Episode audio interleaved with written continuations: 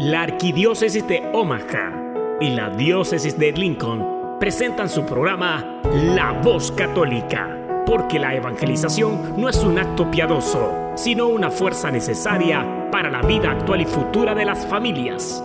Te invitamos desde ya a escuchar tu programa La Voz Católica. En el nombre del Padre y del Hijo y del Espíritu Santo. Amén. Amado Padre, te saludamos esta mañana con mucha alegría y con mucho agradecimiento por la oportunidad que nos regalas de estar una vez más aquí en este programa, La Voz Católica.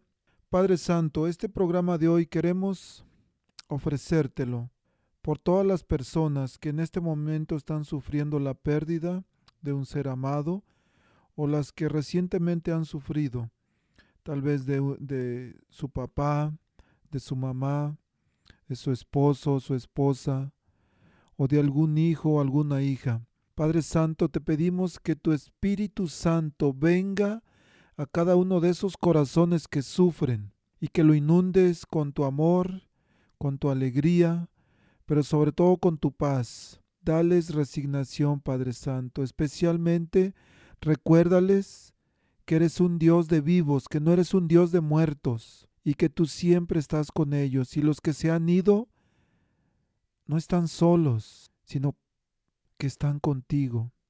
Y si están contigo, están bien y están contentos. Gracias, Padre, porque eres bueno, porque así lo has decidido, porque en tu infinita bondad has querido que podamos volver a ti. Gracias, Padre Santo. Gracias por ser tan bueno. Muy buenos días, queridos hermanos. Soy su hermano y servidor en Cristo, diácono Gregorio Elizalde, y estoy esta mañana muy contento por estar aquí compartiendo con ustedes una vez más en esta estación de radio, Radio Lobo, con su programa La Voz Católica. Y como dije en la oración, en este momento se me viene a la gente personas que han perdido un ser querido. Hace poquito, una jovencita de 13 años, falleció y estuve celebrando su funeral. Un joven de 21 años. Ahora recientemente esta semana una jovencita también muere en un accidente. Hay mucho sufrimiento en la familia, por supuesto, especialmente en los padres. Pero con el programa de hoy queremos darles un grito de esperanza, decirles que su familia está bien, que sus hijos, que sus padres, que sus esposos, esposas que se han adelantado, pero están bien, están con Dios, están con el Creador. Y el día de hoy la doctora Lupita Venegas, que por cierto va a estar con nosotros en el Congreso de este año del 25 y 26 de julio, esta mañana va a estar compartiendo con nosotros un tema que se llama luto, duelo y muerte. Entonces no le cambien, inviten a su comadre, a su compadre, pero especialmente escúchenlo. Escúchenlo para que en algún momento que a todos nos va a tocar, podamos tener la esperanza y las palabras necesarias para poder confiar en Dios, para poder resignarnos y entender que nuestros seres queridos están con Dios, que no se han ido del todo. Y con esa con ese pensamiento de que no se han ido del todo, vamos a comenzar el programa con un canto que se llama precisamente así, no se han ido del todo. Vamos a escucharlo.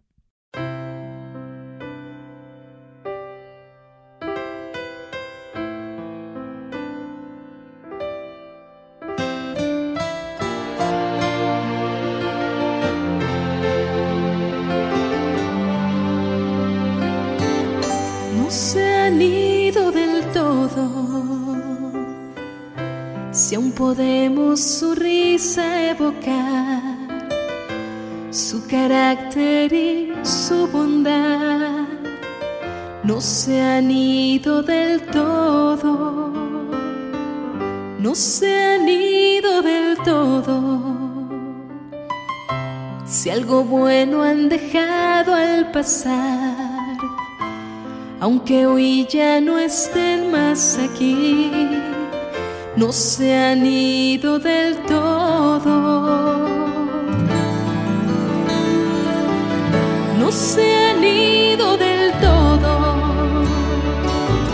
Si recordar es volver a vivir, aun con lágrimas puedes decir, no se han ido del todo. No es el fin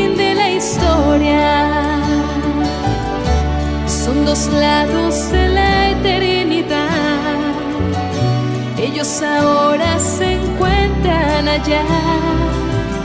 Y yo debemos continuar.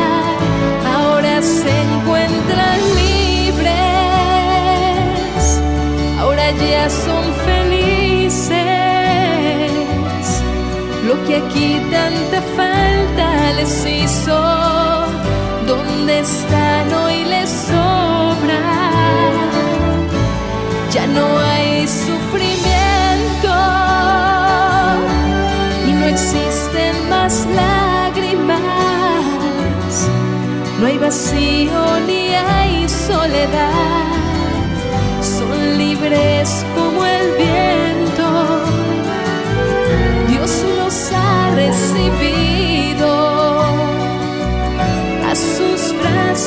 llegaron, hoy ya están descansando del Padre. Han sido recibidos,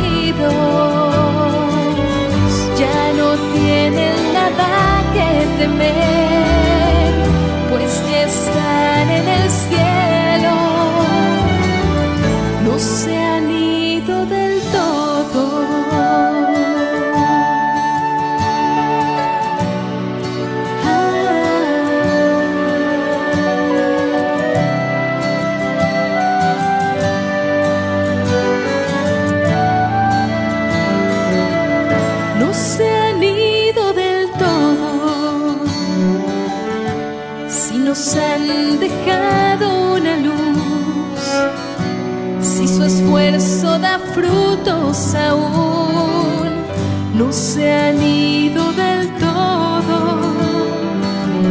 no se han ido del todo. Si al pensarlos nos hacen vivir, si una meta nos hacen seguir, no se han ido del todo.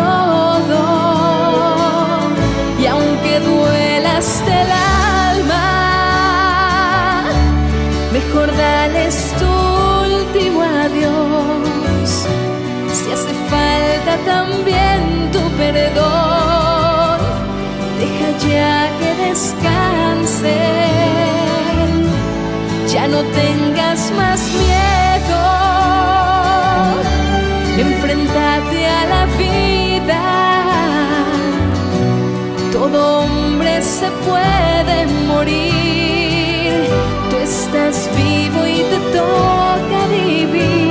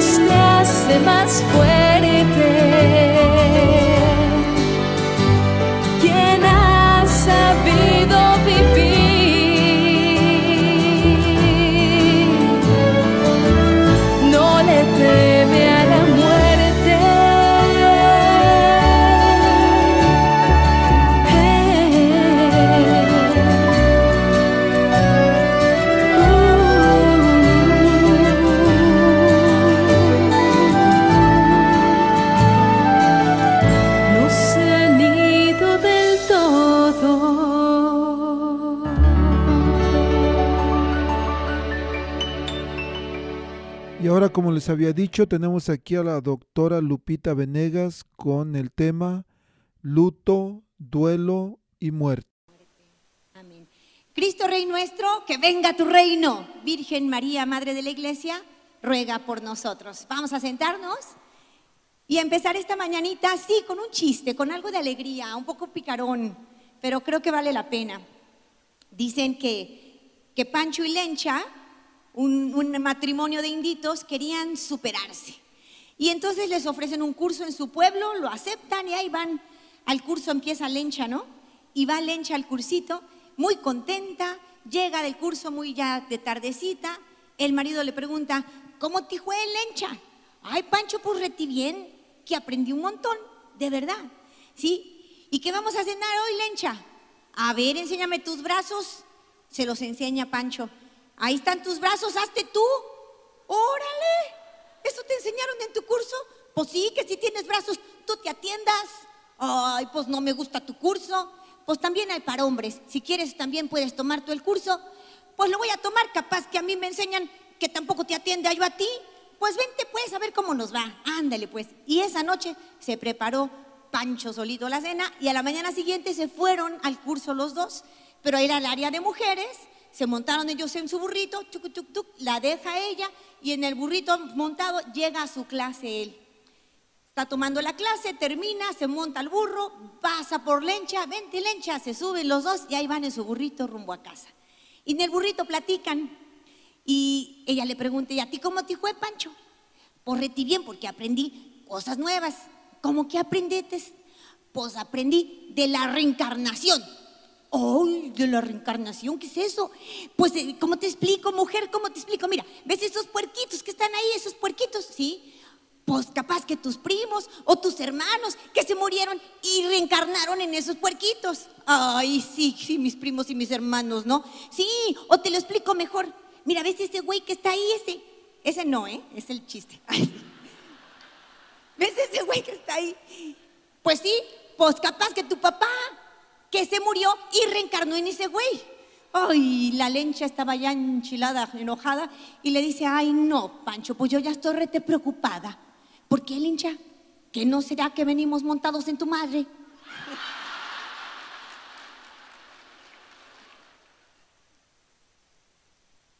No se dejó, ella no se dejó, ¿no? La fe no está peleada con la alegría, por eso quise empezar así, porque porque sabes que tenemos a veces ideas equivocadas de la vida, porque estamos viviendo un mundo paganizado.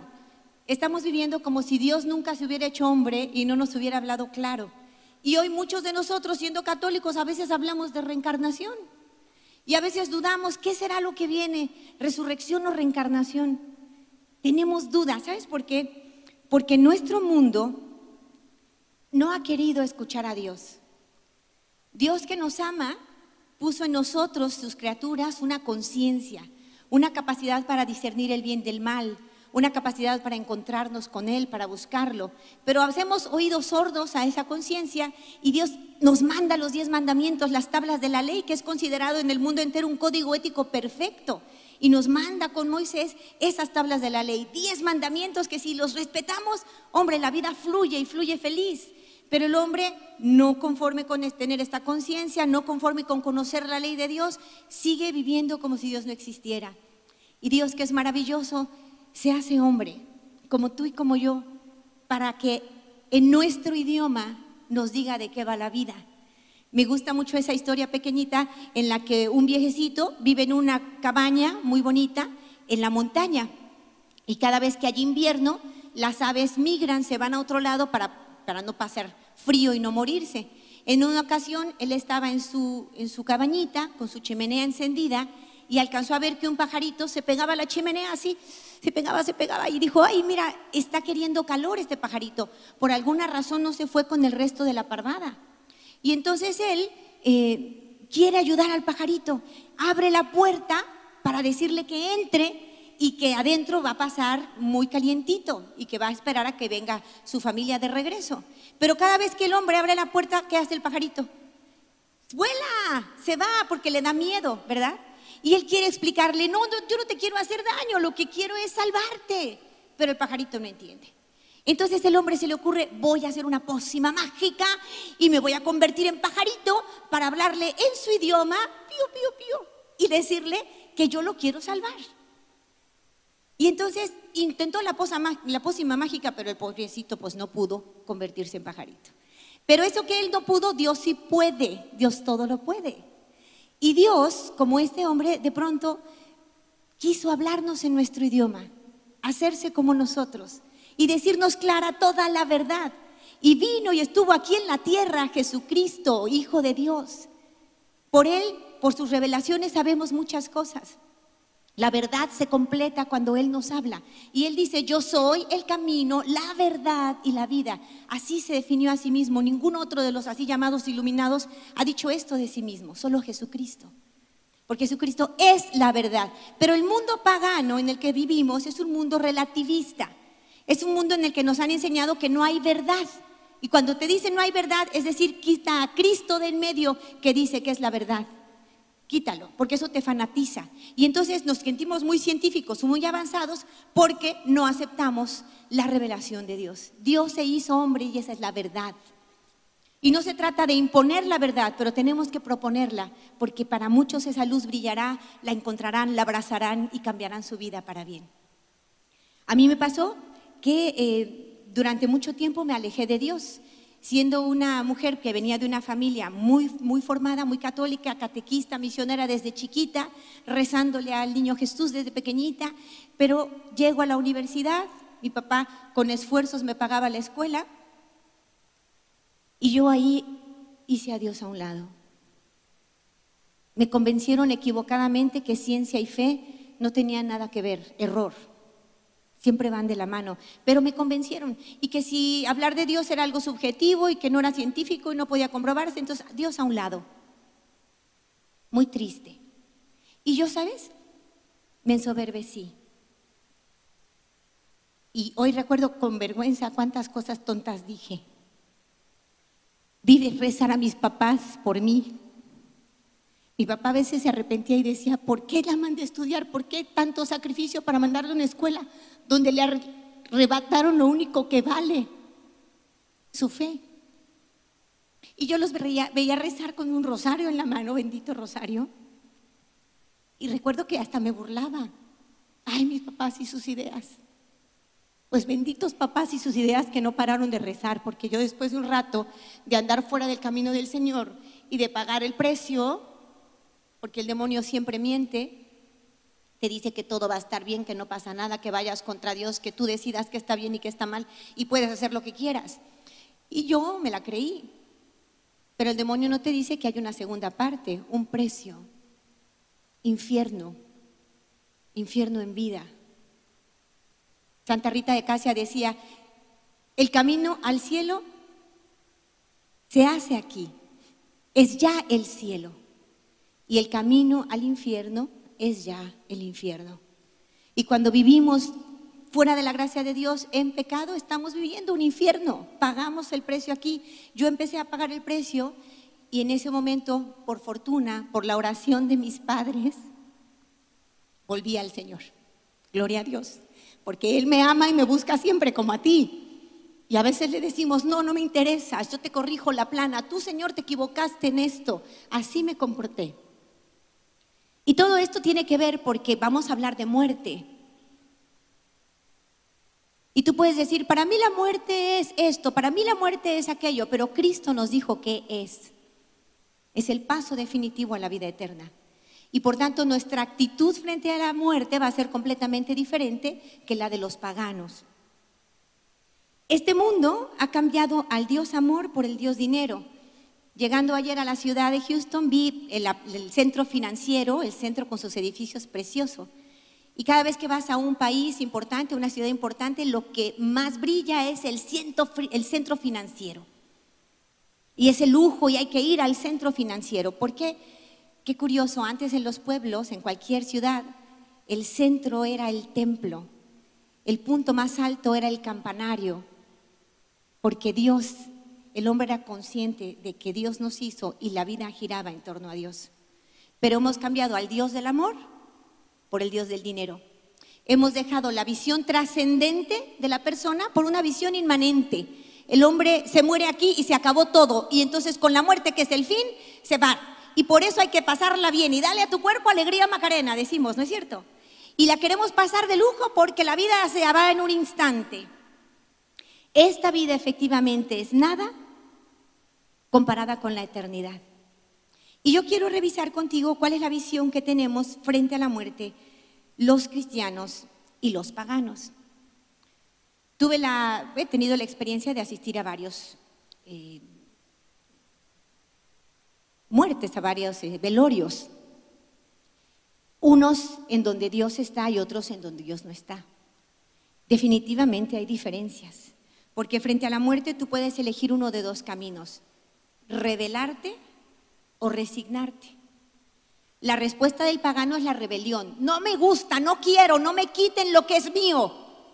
Es injusto y califico y descalifico y despotrico contra Dios. Aunque vamos a ver que es parte del proceso en un momento más. Pero esta es una actitud que podemos tener y que normalmente el pagano la tiene. Yo quiero lo mío, a mí me están quitando lo que es mío y no me, no me gusta, me revelo. O hay otra actitud, la resignación, que suena mal, pero es maravillosa, porque resignar significa darle un nuevo significado, darle el significado auténtico.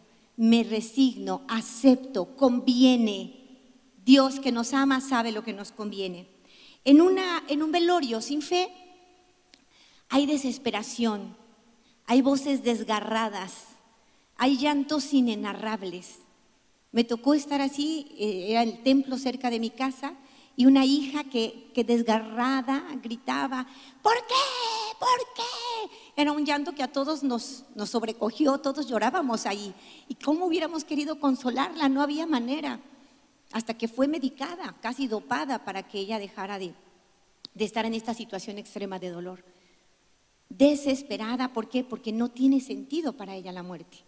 Y el dolor y el sufrimiento no tienen sentido. Solo en el cristianismo sabemos que siempre el dolor y sufrimiento traerá frutos abundantes. Y esa es nuestra esperanza. Tiene algo mayor. Si sucede ese dolor es porque algo más grande se nos va a regalar. Dicen que cuando Dios te pide es porque te quiere dar. Y cuando Dios te da es porque te quiere pedir. Son dos visiones distintas. He ido a velorios donde hay fe y es una cosa impresionante. Hay paz, hay alegría, casi festejo. Estamos celebrando que han pasado al cielo, a la eternidad, que ya están en presencia de Dios nuestros seres queridos. Sé que hay muertes más fáciles de aceptar que otras. Es más fácil aceptar que tu abuelito murió, aceptar que tu hermano, tu primo o alguien más joven lo hizo. Asistí al funeral de un matrimonio que perdió a su hijo de 18 años qué dolor más grande. Pero además la forma en que lo perdió, en que lo perdieron fue terrible. Un buen chico, extraordinario, lleno de Dios, bien educado por sus padres, un niño amado, un ciudadano de bien, con 18 años, buen estudiante, es atrapado en medio de una balacera de jóvenes narcotraficantes. En México tenemos mucho este problema. Esto se va por el rumbo de Michoacán. Un pleito de ellos pasa este joven inocente y él muere. Los papás pudieron haber estado resentidos eternamente. De hecho, hubo esos comentarios en algún momento, ¿por qué un joven bueno? ¿Por qué estos delincuentes no se fue alguno de ellos y se fue mi hijo? El noble, el que estaba haciendo el bien, el que tenía planes, el que quería servir a Dios. Y claro, vienen estas preguntas, pero estos padres en fe, en fe, saben dos cosas, ¿saben? Uno, que la muerte es parte de la vida. Todos vamos a morir, algo hay seguro en esta vida que es que vamos a morir, nuestro cuerpo se va a hacer putrefacto, nuestra alma es eterna. Pero estos padres sabían eso y sabían también que la misión nuestra como papás no es solo poblar la tierra de buenos ciudadanos, sino sobre todo poblar el cielo de santos. Tenemos que formar a nuestros hijos para el cielo, esa es nuestra meta. Estos padres sabían, por tanto, que si su hijo ya estaba en el cielo, ellos ya habían hecho su tarea. Y entonces manejaron su dolor de una forma extraordinaria. Y en la misa de cuerpo presente, cuando vamos todos los amigos, fue impresionante escucharlos hablar. Porque se pusieron de pie al final, vinieron al frente para darnos un mensaje a los que los acompañábamos. Y me impactó oírles decir todos los demás estábamos, qué dolor, qué injusticia, qué barbaridad. Pero ellos subieron solo para decir gracias. Era un gracias tras otro, tras otro. Gracias a ustedes por estar aquí. Gracias por acompañarnos en nuestro dolor. Gracias a Dios por la oportunidad que nos dio de cuidar a su hijo por 18 años. No era nuestro, era del Señor. Y cumplimos nuestra tarea. Lo recibimos con amor. Y con ese mismo amor que lo recibimos, hoy, Señor, te lo entregamos. Eso es fe. Y esto ayuda a enfrentar toda situación de pérdida. El tener la certeza de que todo es don, todo es regalo, no merecemos nada, no me pertenece nada. Mucha de la rebeldía viene de sentir que Dios me quitó algo. Dios todo me lo ha dado y tiene todo el derecho de tomarlo cuando guste. Y mucho del dolor que vamos a vivir, si somos paganos, va a costarnos más. ¿Por qué? Porque vamos a estar pensando todo el tiempo, no está aquí conmigo mi ser querido. Pienso en mí. Fíjate cómo el paganismo te centra en ti. Tú no piensas, mi ser querido está bien, está feliz, está mejor que nunca, está en la eternidad, libre de dolores. Tú no piensas en su bien, piensas en el tuyo. Y hay más dolor y es mucho más difícil manejar un duelo cuando no hay fe. Es muy importante ver pues cómo estamos manejando la fe, con rebelión o con resignación. La forma en que nosotros nos vamos a ayudar a nosotros mismos y ayudaremos a los demás a llevar sanamente un duelo. Un duelo es un proceso normal, natural, que vivimos todo ser humano frente a una pérdida. Hay un término en psicología que se llama disritmia cognitiva. Es cuando tu cerebro, tu mente se tiene que adaptar a una nueva realidad que tú no estabas adaptado. Y esto implica un proceso. Físicamente, por ejemplo, Dicen los, expertos que bastan 21 días para hacer un nuevo hábito. ¿Y de dónde sacaron esto?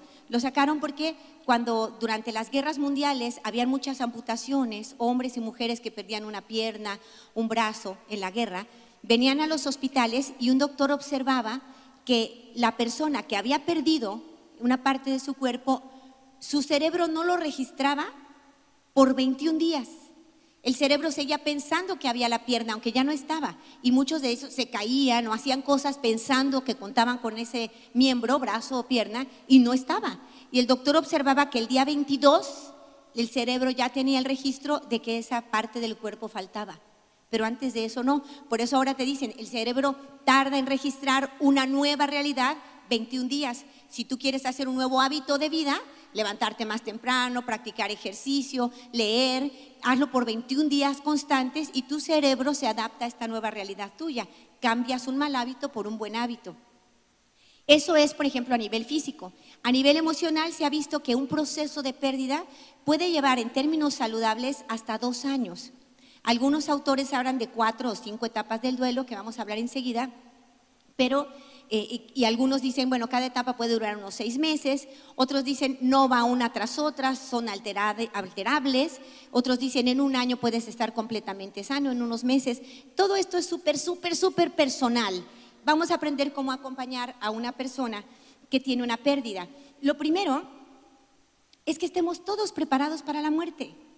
Hagamos el ejercicio de la buena muerte encontremos en librerías católicas, materiales católicos, ¿cómo me preparo para la muerte? Lo primero que tengo que decir es, no tengo miedo de morir. La muerte es una maravilla, es el paso a la vida eterna. Hay que darle este nuevo significado, no es una pérdida, sino una ganancia. Fíjate lo que dicen los grandes. Decía San Pablo, para mí la vida es Cristo y morir una ganancia. Decía San Pablo, deseo partir y estar con Cristo. San Ignacio de Antioquía, mi deseo terreno ha sido crucificado. Hay en mí un agua viva que murmura y que me dice, ven al Padre. San Ignacio de Antioquía, Santa Teresa de Jesús, yo quiero ver a Dios y para verlo necesito morir. Santa Mónica, muero porque no muero. Santa Teresita del Niño Jesús, yo no muero, entro en la vida. Es preciosa esta visión. Nosotros en la liturgia de la iglesia Tenemos un principio hermoso. Ve, ve cómo se expresa esta visión tan privilegiada de la muerte. La vida de los que en ti creemos, Señor, no termina, se transforma. Y al deshacerse nuestra morada terrenal, adquirimos una mansión eterna en el cielo. Hay resurrección, no reencarnación. Y algunos dicen, Lupita, pero nadie ha venido de ahí más allá a decirnos que sigue. ¿Cómo que nadie? ¿Qué no sabemos que Jesús murió y resucitó? Y estos primeros cristianos dieron su vida diciendo, el Señor resucitó. Y les llamaban locos y les llamaban tontos. Y entregaban su vida, no importaba a costa de qué. Mártires. Con sangre firmaron, Cristo resucitó. Y hoy por hoy tenemos un documento científico que avala la resurrección, la sábana santa. En el punto 1013 del Catecismo de la Iglesia Católica encontramos esta verdad.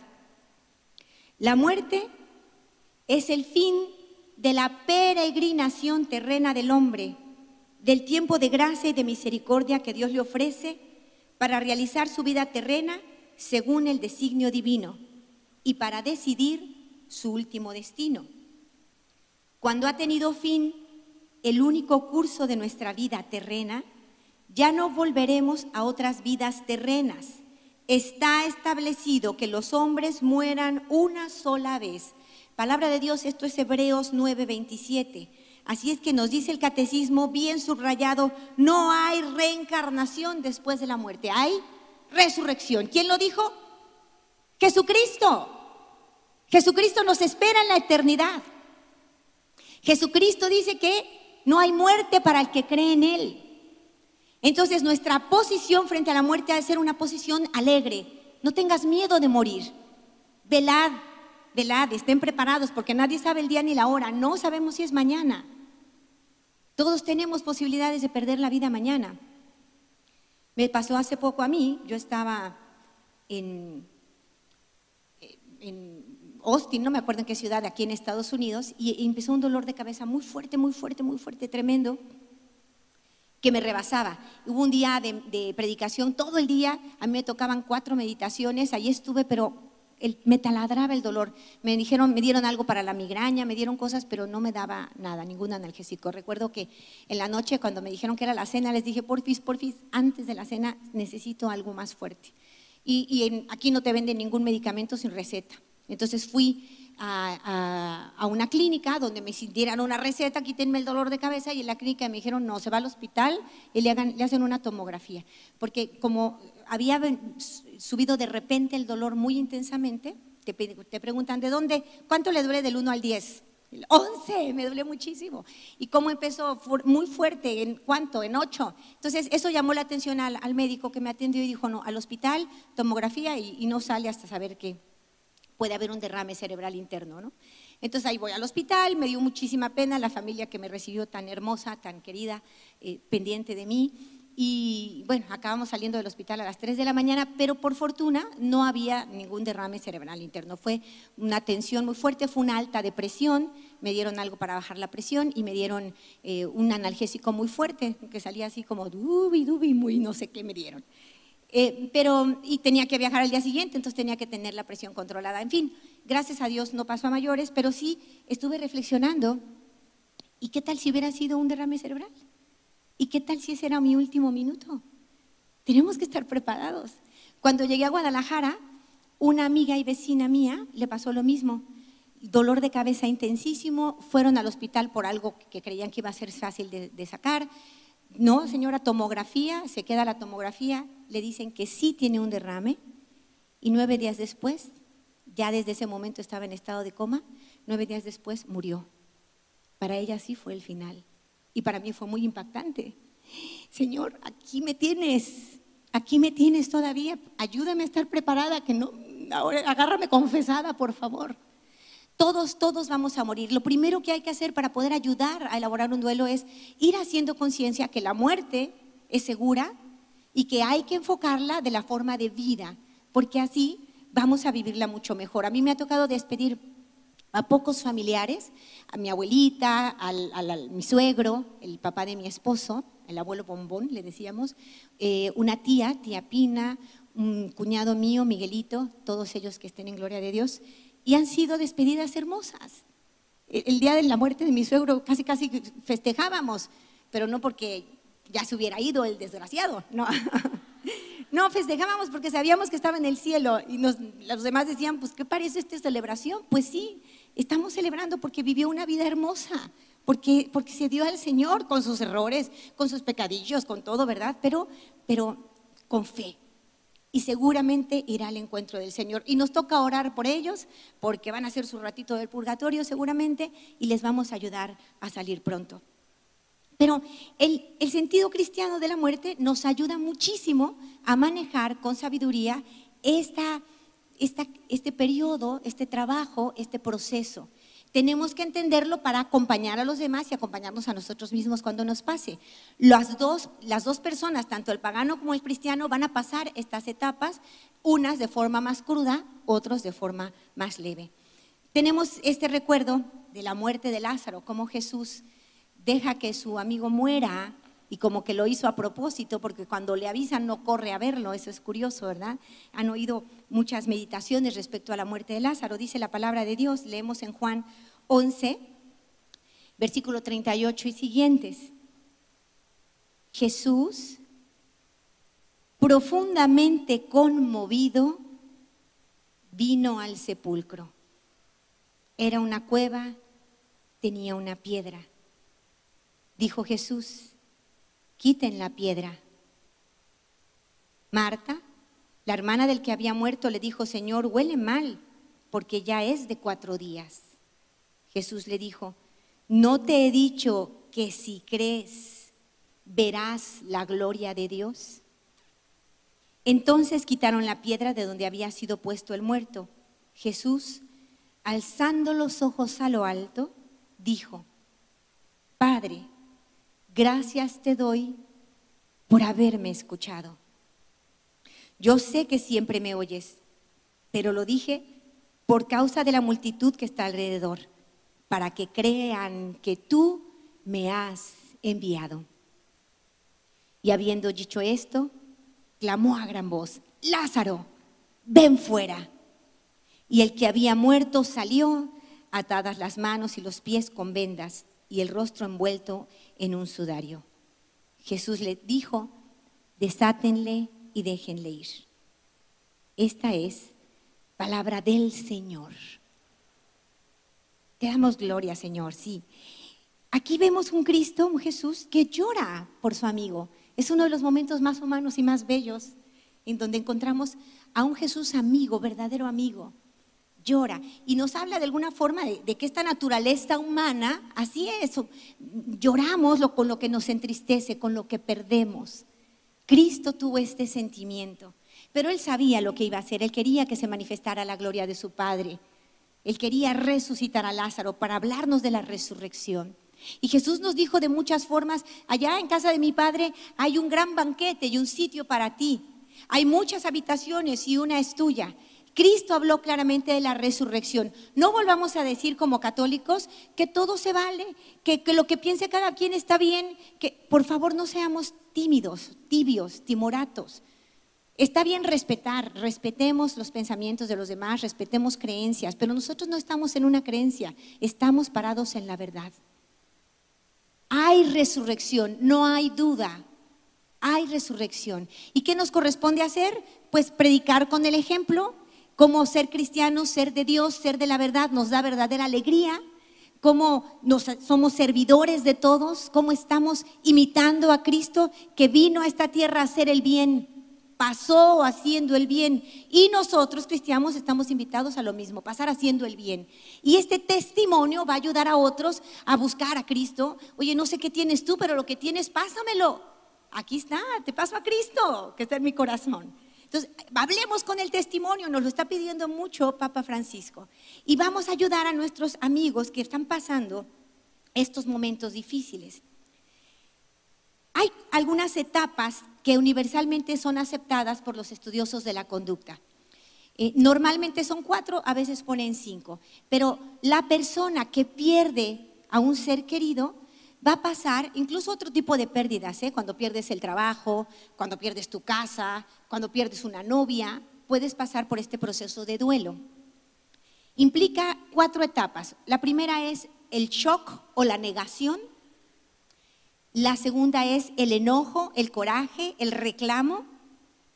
La tercera es la depresión, una profunda tristeza, melancolía, no quiero vivir. Y la cuarta es finalmente la aceptación. Cuando una persona a tu lado ha tenido una pérdida y empieza a despotricar contra Dios y tal, tienes que comprender que es parte de su proceso. La forma de apoyar es escuchar, abrazar, pero de ninguna manera condenar si él está renegando de su vida o de su situación. Más bien vamos a entenderle, acompañarle. Al final, la forma de apoyar es el amor, el amor. Yo te invito que cuando estés frente a una persona que ha perdido un ser querido, en cuanto la abraces, en cuanto le des la mano, en cuanto pongas tu mirada sobre sus ojos, interiormente dile, hazlo interiormente porque si no lo puede confundir, ¿verdad? Interiormente di, te amo hermano, te amo. Porque no hay poder más sanador ni mejor bálsamo para las heridas que el amor. Entonces tú interiormente, si puedes decírselo porque es tu ser querido muy cercano y todo, díselo, ¿verdad? Yo te amo, yo te amo, yo estoy contigo, yo no sé cómo ayudarte, pero te amo. Eso es un bálsamo que cura, que sana. Y si es una persona un poquito más lejana, pues lo piensas interiormente, pero el pensarlo interiormente ya crea en ti toda una actitud que aunque no la digas, el otro la percibe. Entonces siempre que quieras ayudar a alguien en duelo, interiormente repite, te amo. Y al mismo tiempo el abrazo, la mirada, la mano, el gesto del cuerpo, nuestro cuerpo es vehículo de comunicación de nuestro interior. Entonces, la expresión corporal acompañada de un mensaje interior sincero de tu espíritu, te amo hermano, te amo hermana. Es la primera forma de ayudar, el otro lo va a percibir. Y muchas veces damos consejos o decimos palabras bonitas. No sobran, no sobran. Aunque a veces el que está viviendo el duelo no te oye nada, está como en una película, no sabe ni qué dijiste, pero no importa. Lo importante es que tú estás manifestándole que estás con él. Lo importante es estar, acompañar. Somos seres para los demás, estamos necesitados del amor. Si no experimentamos amor en momentos especiales como estas, como la pérdida, nos sentimos devastados. Entonces, el sentir la presencia es importante. Por favor, no digamos cosas como la que otro día una señora me decía. Ay, Lupita, es que yo no voy a velorios. ¿Cómo que no vas a velorios? No, pues no me gusta. A mí no me gustan los velorios. Le pregunto, oye, ¿a quién le gustan los velorios? Uno no va al velorio porque le guste. Uno va por amor apoyar a su hermano, acompañar, a comprender, a meditar. A veces por la muerte de un ser querido Dios entra a tu vida. Tú no vas para sentir a gusto, nadie, sería una locura, es un masoquista será.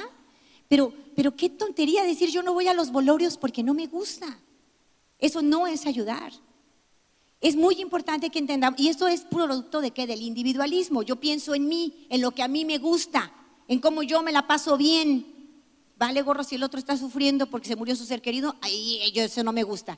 Por favor, ¿cuándo nos damos cuenta que somos verdaderos cristianos? Cuando pensamos más en el otro que en nosotros.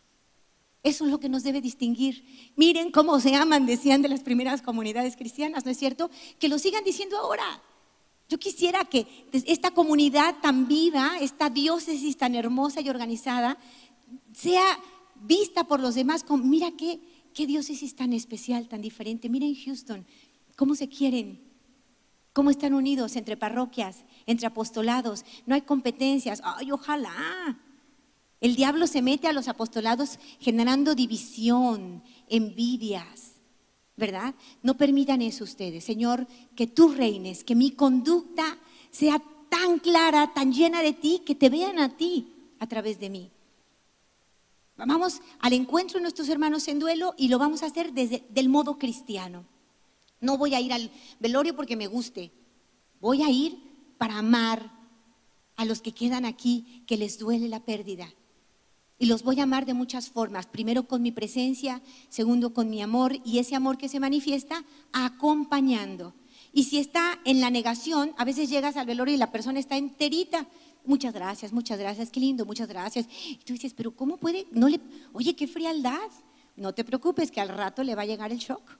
ahorita está en la negación, está diciendo no pasa nada, todo está bajo control, no está, no quiere ni pensar, no quiere ni pensar. Entonces está en la negación y eso es normal, pero espera que al rato va a venir una crisis. Y en la crisis hay que estar, ¿no? Y no decir, ay, ya ves, es que te hacías el tonto. No, no es normal, es normal, es parte del proceso. Lo que nosotros necesitamos es respetar muchísimo.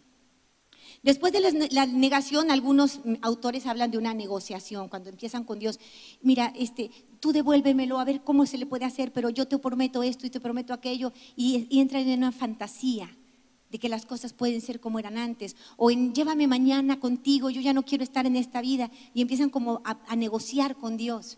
También eso es normal es que mamá, ¿cómo crees que empieza la mamá a decir, yo ya me quiero ir mañana con tu papá, yo no vivo aquí sin él y me quiero ir mañana, háganme algo? Y, a veces decimos nosotros, mamá, pero ¿qué está diciendo? Esto es una tontería. No, no descalifiques los sentimientos del otro. Más bien acláraselos. Mamita, es, un gran dolor que sientes que no puedes soportar. Sí, hija, eso siento. Retroalimenta su sentimiento y no, no descalifiques lo que ella dice que quiere hacer porque no necesita que la regañes ni que la corrijas. Te va a mandar a volar y, se va a cerrar y ya no vas a ser de ayuda. Entonces, déjalo hablar, déjalo que exprese lo que tiene que expresar y tú más bien retroalimenta su sentimiento. Mamita, este es un dolor que sientes que no puedes soportar, es un peso que te aplasta. Sí, sí, hija, así estoy, así me siento. Abrázala, retroalimenta su sentimiento. Esa es la forma de ayudar. Va a venir también la época de depresión. Algunos no quieren levantarse, no quieren comer, no quieren levantarse de la cama, no quieren comer, no quieren eh, hacer sus actividades, nada les da gusto, lo que antes les encantaba ahora ni, chiste, nada. También entendamos que están entrando a un periodo deprimido. La depresión es tu sistema emocional se deprime, se hace chiquito, no tienes ganas de nada. Entra un periodo de no tengo ganas y no quieren bañarse, no quieren peinarse, no quieren cepillarse los dientes, nada. Bueno, acompañando con paciencia, sí hay que ayudarlos a salir de ahí, pero acompañando. Puedes darle chance un día, dos días, el tercero le dices, mamita, no te tienes que levantar, o hermano, vamos para arriba, o amiga, no puedes seguir así. Yo no quiero. Ahora, les voy a explicar algo. Cuando estamos en depresión, el sistema que no funciona es el sistema emocional. Por lo tanto, tú no puedes usar el sistema emocional para tomar decisiones. Ese es el problema del deprimido, que si se deja llevar de su emoción, de su tristeza, va a llegar a querer quitarse la vida. Porque eso, a eso lo lleva, los sentimientos. Entonces, no hay que favorecer eso. ¿Cómo ayudamos al deprimido? Dice una frase muy, muy sabia, contra depresión, acción. Si él no quiere levantarse, tú, amigo, hermano, padre, esposo, la levantas, porque es necesaria la acción, si no, no va a salir. ¿Cómo, ¿Cómo, sabemos esto? Imagina tú que atropellaste a una persona, Dios no lo quiera, pero vas en tu coche, ¡ah! se saliste en donde no debías y una persona estaba ahí, le pegas en la cadera. El golpe es tan fuerte que la cadera queda pulverizada, él cae al piso. ¿Qué pasa si tú te levantas y le dices, levántate, vamos, ánimo, a caminar, a caminar? Pues no puede, no puede porque tiene la cadera rota. ¿Qué van a hacer para recuperar a esa persona? Vienen los camilleros, la suben delicadamente, tiene una intervención y hasta que no solda perfectamente la cadera no puede caminar. Va a poder usar silla de ruedas, va a poder andar en muletas, pero no va a estar al 100 hasta que esté bien soldada su cadera. Tú le puedes decir, perdón, perdón, si ya te perdoné, pero la cadera está rota. Lo mismo pasa con el deprimido. La parte de, su ser integral que está enferma es la parte emocional. Tenemos facultades humanas, voluntad, inteligencia, afectividad. En la vida estas facultades siempre nos acompañan. la afectividad nunca debe conducir nuestra vida porque los afectos vienen y van, suben y bajan, nacen y desaparecen. Los afectos deben ir como si fuéramos en un coche en el asiento de atrás. En el auto, ¿quién conduce? La voluntad, es la que actúa. ¿Quién va a la derecha como copiloto? La inteligencia que le dice lo que conviene. Aquí hay una curva, baja la velocidad, porque si no bajas la velocidad hay riesgo de que te salgas por la cuneta. Eh, aquí viene una subida, tienes que hacer esto. Entonces, la inteligencia va iluminando con la luz de la verdad a la voluntad que se ejercita en hacer el bien.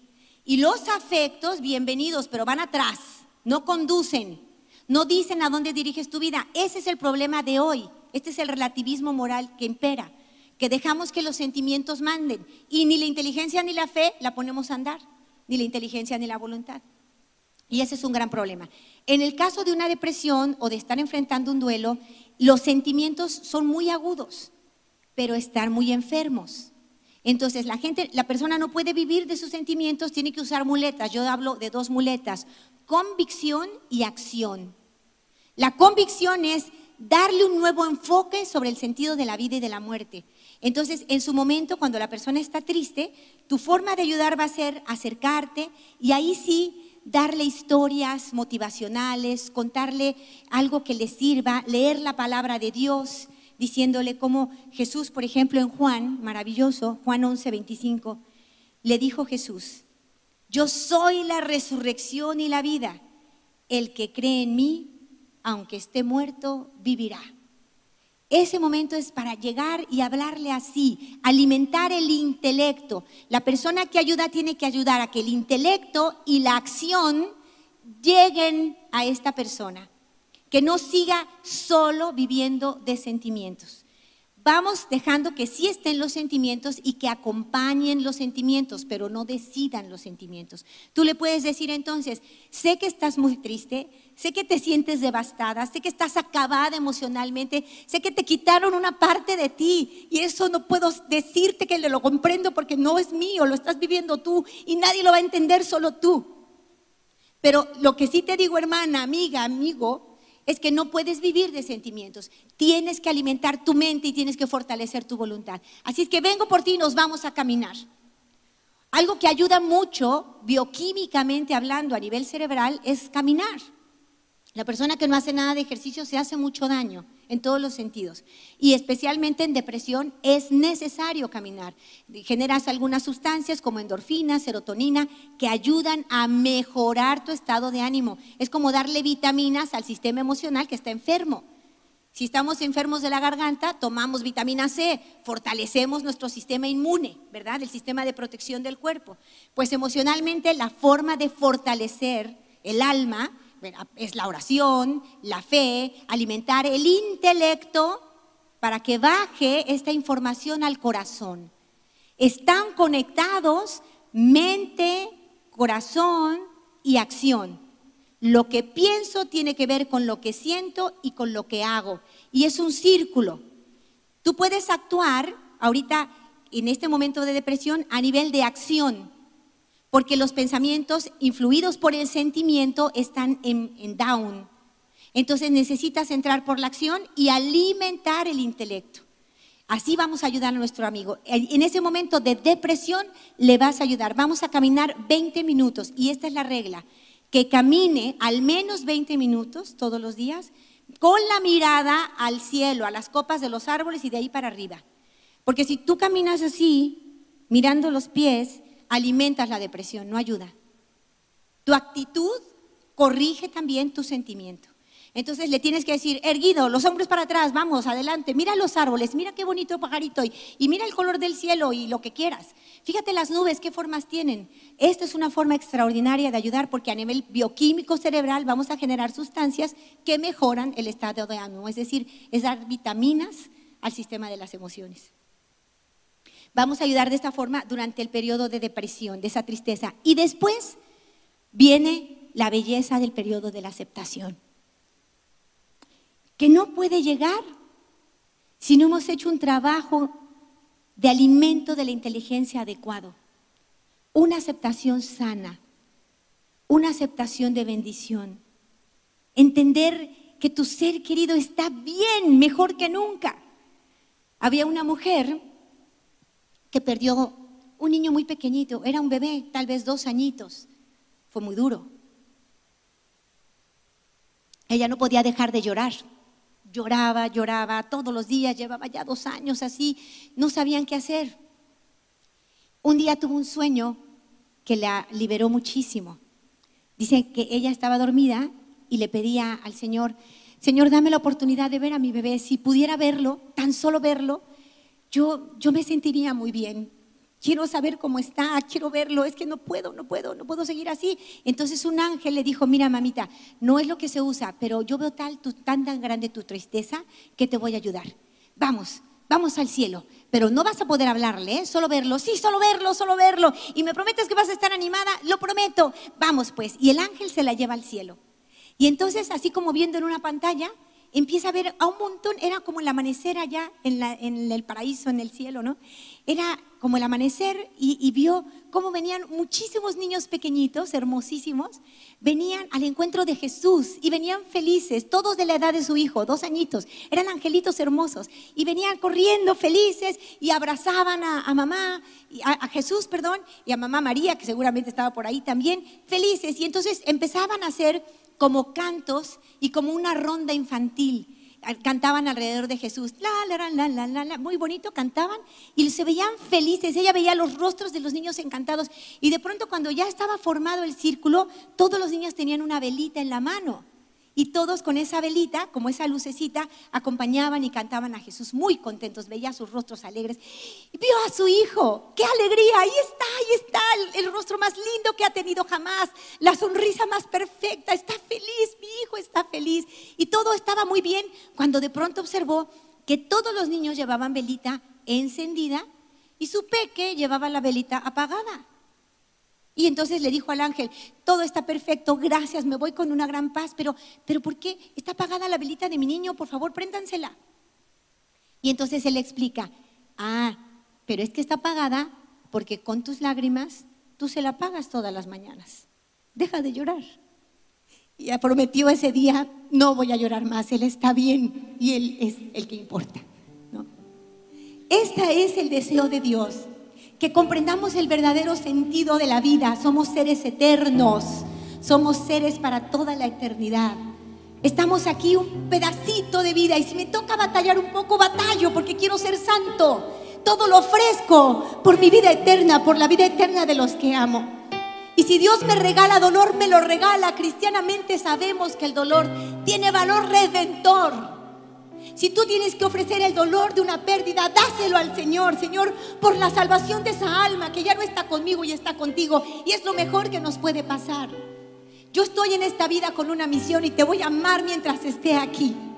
Dame la fortaleza para enfrentar mi dolor.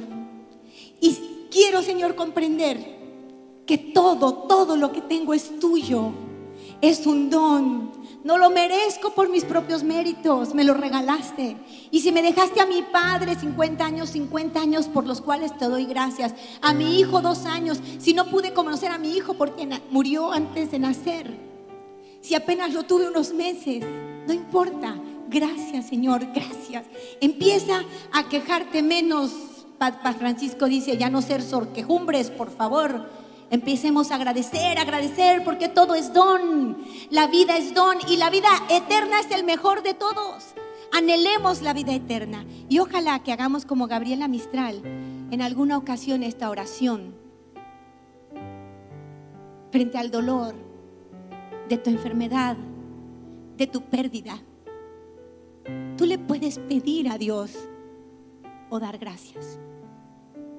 Mira cómo Gabriela Mistral le dice, frente a un crucifijo, ve a Cristo lastimado, sangrado en la cruz.